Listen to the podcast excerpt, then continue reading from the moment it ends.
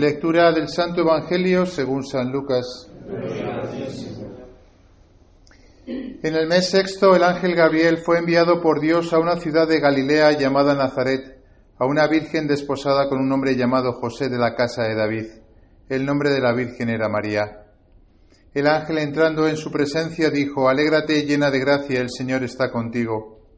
Ella se turbó grandemente ante estas palabras y se preguntaba qué saludo era aquel. El ángel le dijo, No temas, María, porque has encontrado gracia ante Dios, concebirás en tu vientre y darás a luz un hijo y le pondrás por nombre Jesús. Será grande, se llamará Hijo del Altísimo, el Señor Dios le dará el trono de David su padre, reinará sobre la casa de Jacob para siempre, y su reino no tendrá fin. Y María dijo al ángel, ¿Cómo será eso? Pues no conozco varón. El ángel le contestó, el Espíritu Santo vendrá sobre ti y la fuerza del Altísimo te cubrirá con su sombra. Por eso el santo que va a nacer será llamado Hijo de Dios. También tu pariente Isabel ha concebido un hijo en su vejez y ya está de seis meses la que llamaban estéril, porque para Dios nada hay imposible. María contestó, He aquí la esclava del Señor, hágase en mí según tu palabra. Y el ángel se retiró. Palabra del Señor.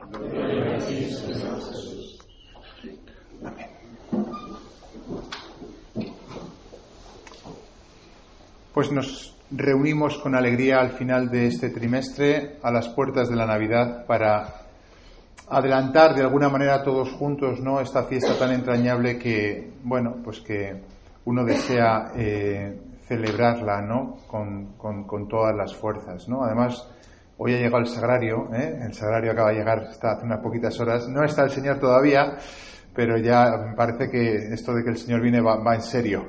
Porque si ha llegado el sagrario ya después puede venir el Señor. Si Dios quiere la vuelta, retomaremos las misas y, si, llega, eh, que llegará el bajo relieve, podremos inaugurar la, capilla. Este evangelio que acabamos de leer es el evangelio que ha cambiado en la historia, ¿no? Es el quicio de la historia. Eh, que una mujer reciba una noticia de un ángel de que Dios se va a encarnar en su seno. Eh, de, este, de este pasaje se han hecho cuadros, de este pasaje se han hecho los mejores versos, eh, las mejores, los mejores ratos de oración, yo creo que, no sé ustedes, pero yo los he pasado con este texto, ¿no? En el que de repente el cielo y la tierra se juntan nada más y nada menos en la belleza de una mujer eh, como María, ¿no? San Bernardo, que era un loco de la Virgen, ¿no?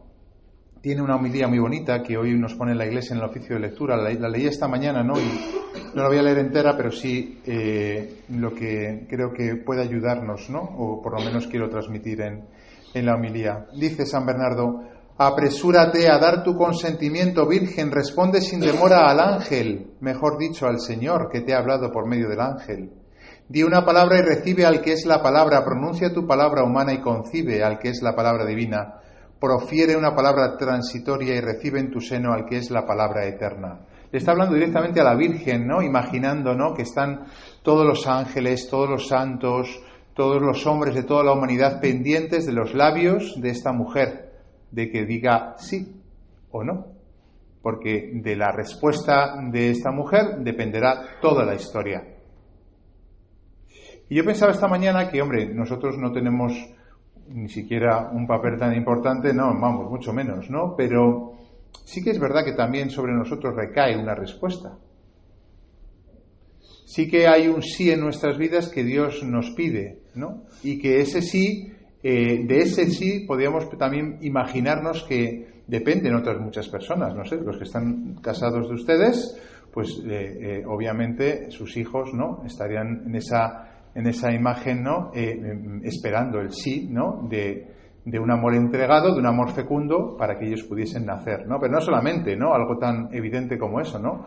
Pues eh, los que sois profesores, pues los alumnos, ¿no? Los que son alumnos, pues eh, las futuras personas que se beneficiarán de lo que aquí han recibido, ¿no? Los que somos sacerdotes, pues es evidente, ¿no? Al final, digamos que de nuestro sí, de nuestra respuesta o de nuestro no, porque también hay que reconocerlo, hemos dicho al principio de la misa que a veces decimos no, pues depende de muchas personas. El Papa Benedicto tiene una homilía magistral, ¿no? En una jornada mundial de la juventud en Roma, en el que habla eh, de esto del sí, de cómo eh, hay síes que nos marcan en la vida, ¿no? Está haciendo un comentario acerca de ese pasaje de Juan 12, de lo que él llama la ley fundamental de la existencia humana, ¿no? Que dice el San Juan, el que se ama a sí mismo se pierde y el que se aborrece a sí mismo en este mundo se guardará para la vida eterna. Y habla de cómo eh, nuestro sí, el sí de nuestra vida, eh, es, está marcado por este, lo que llama él, por esta ley fundamental de la existencia humana. Y así interpreta el texto. Quien quiere tener su vida para sí, vivir solo para él mismo, tener todo en, un puño y explotar todas sus posibilidades, este es precisamente quien pierde la vida. Esta se vuelve tediosa y vacía.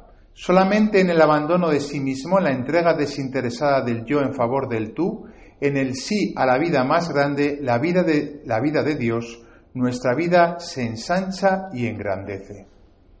Es decir, el sí de nuestra vida no es un sí fácil, podríamos decir. Es un sí que viene marcado desde el pecado original por esta ley de la existencia humana, que es este gana-pierde del Evangelio, ¿verdad? Curioso, ¿no? El que, el que quiera salvar su vida tiene que estar dispuesto a perderla. Y el que pierda su vida por mí por el Evangelio se salvará.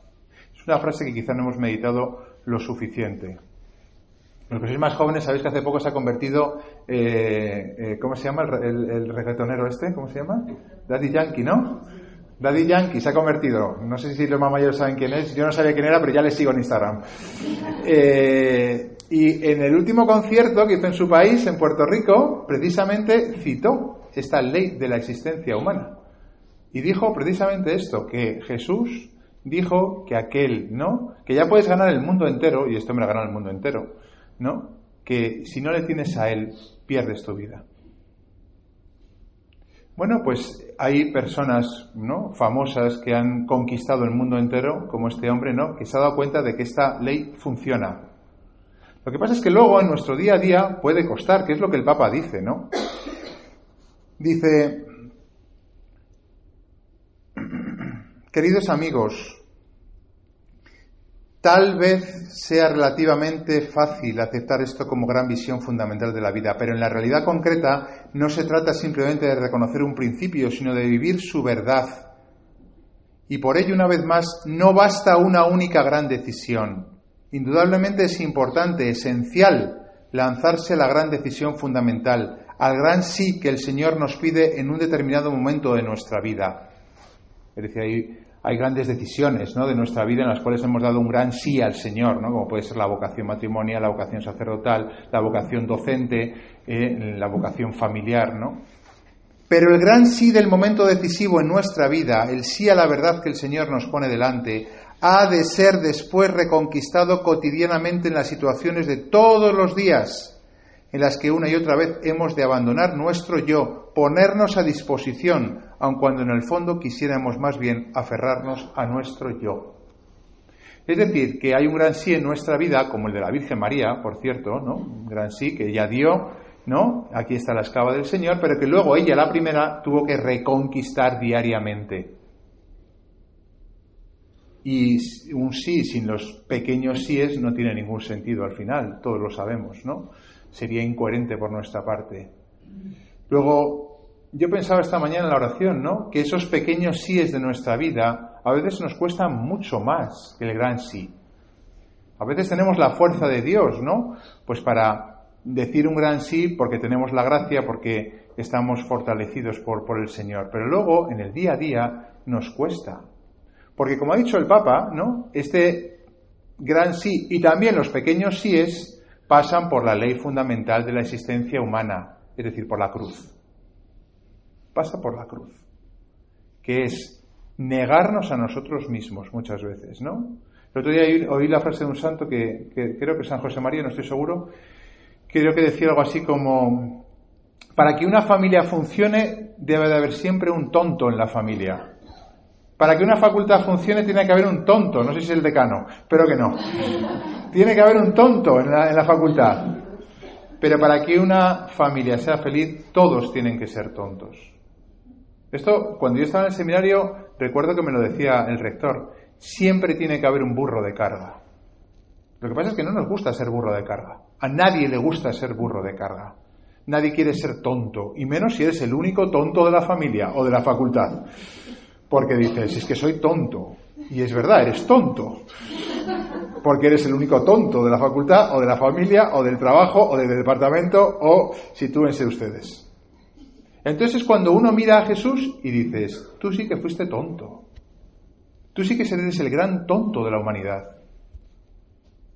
Porque ciertamente para que esto funcionase, alguien tuvo que negarse a sí mismo, que eso es el exinanibit, ¿no? El, el, negar, no negar, sino mm, dejar a un lado la condición divina, como dice San Pablo en la carta a los filipenses, si no me, si no me equivoco, ¿no? Y hacerse uno como nosotros, sometido al sufrimiento, sometido a la muerte y además una muerte como la que sufrió. Luego, creo que es bueno que vivamos la Navidad con este espíritu, ¿no? De decir, el Señor va por delante, el Señor fue el primer tonto. Cuando en el día a día nos cuesten, ¿no? Los pequeños síes de nuestra vida. Cuando a veces digamos, yo me quejo de que los jóvenes no tienen tolerancia a la frustración. Y es verdad, no tienen tolerancia a la frustración los jóvenes, ¿no? ¿Qué vais a decir vuestros profesores? Yo el año pasado di clase también y madre mía, no tienen tolerancia a la frustración. Ninguna. ¿Eh? Vamos, me recuerdo yo cuando, cuando estudiaba, yo, vamos, te, suspendían todas y se alegraban los profesores. Y tu padre y tu madre también casi. Ahora no, ahora te, demandan casi. Bueno, pues eh, eh, dice, Señor, yo tampoco tengo tolerancia a la frustración, tengo que reconocerlo me pones una pequeñita cruz y también me vengo abajo. Soy de esta generación, ¿eh? no se siente joven y todo. Cuando le pasa eso se siente joven. Sí, sí, nos cuesta, porque la ley fundamental de la existencia humana, como decía el Papa, ¿no? Eh, es la cruz. Y termino. Fijaros lo que dice el Papa, ¿no? Que es muy bonito, ¿no? Dice él que este principio fundamental, esta ley de la existencia humana, dice él que es idéntico al principio del amor. En efecto, el amor significa dejarse a sí mismo, entregarse, no querer poseerse a sí mismo, sino liberarse de sí, no replegarse sobre sí mismo, ¿qué será de mí? sino mirar adelante hacia el otro, hacia Dios y hacia los hombres que Él pone a mi lado. El Papa escribió esto, ¿no? Y lo escribió hablando de sí mismo, sin decirlo, claro. Él no quiso ser Papa, todos lo sabemos, Benedicto XVI, ¿no? De hecho, alguien de aquí me dijo que el titular que tenía preparado para un, periódico de tirada nacional era El hombre que no quiso ser papa, pero luego cambiaron el titular y pusieron uno un poco más agresivo contra él. Efectivamente, el hombre que no quiso ser papa, pero sin embargo se negó a sí mismo y en virtud del principio del amor, ¿no? aceptó lo que no quería ser. ¿Cuántas veces también nosotros tenemos que amar así? Por eso dice el Papa, este principio del amor que define el camino del hombre es una vez más idéntico al misterio de la cruz. Por eso decir sí, amar y llevar la cruz es lo mismo. Lo que pasa es que a veces pues lo vemos claro en los grandes momentos de nuestra vida, ¿no? Cuando renunciamos a grandes cosas, ¿no? Pero luego en el día a día a veces pues podemos un poco eh, confundirnos, ¿no? Y aspirar a otro tipo de cosas que nos vayan a realizar, ¿no? Pues mire, Daddy Yankee se ha realizado y vuelve al punto de partida. Así que no vamos a salirnos de la, de la casilla de partida, ¿no? Que es esto, que lo hemos oído mil veces, pero quizá en Navidad tenemos que eh, vivirlo viendo, contemplando, ¿no? A la Sagrada Familia como se niega a sí mismo, ¿no? Como aman de verdad, como dicen sí en lo concretito. Yo os, os animo a que tengáis, ¿no? En estos días de Navidad y si es posible antes prepararos, pues mejor todavía, ¿no? Algún momento de reflexión para, para contemplar la Sagrada Familia, cada uno de los tres, ¿no? Y ver, ¿no? Cómo el sí, ¿no? De su vida les complicó la vida, ¿no? Cómo realmente les negó a sí mismos, pero cómo amaron y nos enseñaron a nosotros a amar. Si una familia funciona es porque hay un tonto, si una facultad funciona es porque hay un tonto si el mundo puede ir mejor, ¿no? Es porque hay muchos tontos que seguimos creyendo que el amor es el que cambia el mundo. No la violencia, no la ley del más fuerte, aunque parezca que triunfen, ¿no? Solo el amor puede cambiar el mundo. Y es lo que Cristo viene a enseñarnos en Navidad. Que así sea.